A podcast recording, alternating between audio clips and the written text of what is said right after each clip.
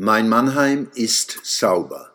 In den 50er Jahren, als die Straßenbahn in Mannheim noch die elektrisch hieß und die Fahrer am Paradeplatz und anderswo aussteigen mussten, um mit einem Eisenhebel die Weichen von Hand umzustellen, konnte man im Wagen dieses Schild lesen, Zitat, Vernünftige Menschen spucken nicht auf den Boden, den anderen ist es verboten. Zitat Ende. So klar kann man ein Gebot einfachen Anstandes geltend machen. Für die erneuerten Planken und die ganze Stadt gilt, vernünftige Menschen werfen ihren Dreck nicht auf den Boden, den anderen ist es verboten.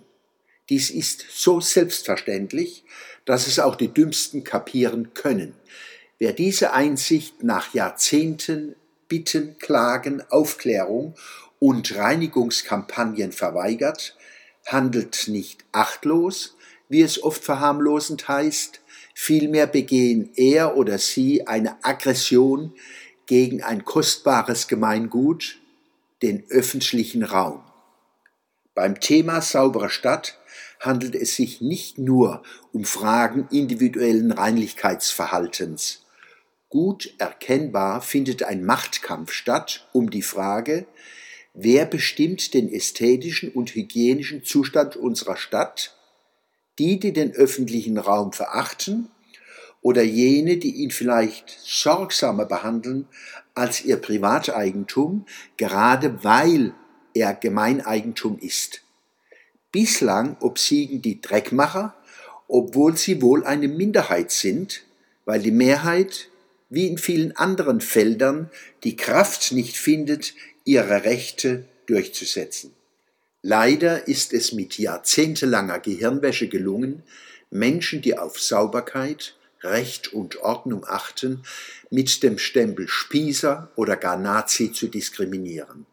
Herr Dreckfink und Frau Dreckfinkin werden gerne mit, das darf man doch nicht so eng sehen, geschützt oder mit dem Wort cool geadelt. Es kostet weniger Mut, Zivilcourage zu diffamieren, als Dreck und Krachmacher in die Schranken zu weisen. Eine Stadtverwaltung, die etwas zu Recht verbietet, ohne das Verbot nach all den Mahnungen mit spürbaren Strafen durchzusetzen, macht sich lächerlich und wird zum Komplizen asozialen Verhaltens. Verschmutzer des öffentlichen Raums erleben das Ausbleiben von Strafen als Belohnung. Wenn es im Rechtsstaat um Ahndung von Regelverletzungen geht, ist auf die Verhältnismäßigkeit zwischen Fehlverhalten und Bestrafung zu achten. Meine Sicht, wenn es darum geht, unsere Stadt nicht zu verschmutzen, sind nur hohe Strafen verhältnismäßig, denn es ist unverhältnismäßig einfach, die Sauerei zu unterlassen. Nichts leichter, als seinen Mitmenschen keine Kippen, Kaugummis, Becher, Dosen und andere Zeichen von ihr könnt mich allemal vor die Füße zu schmeißen.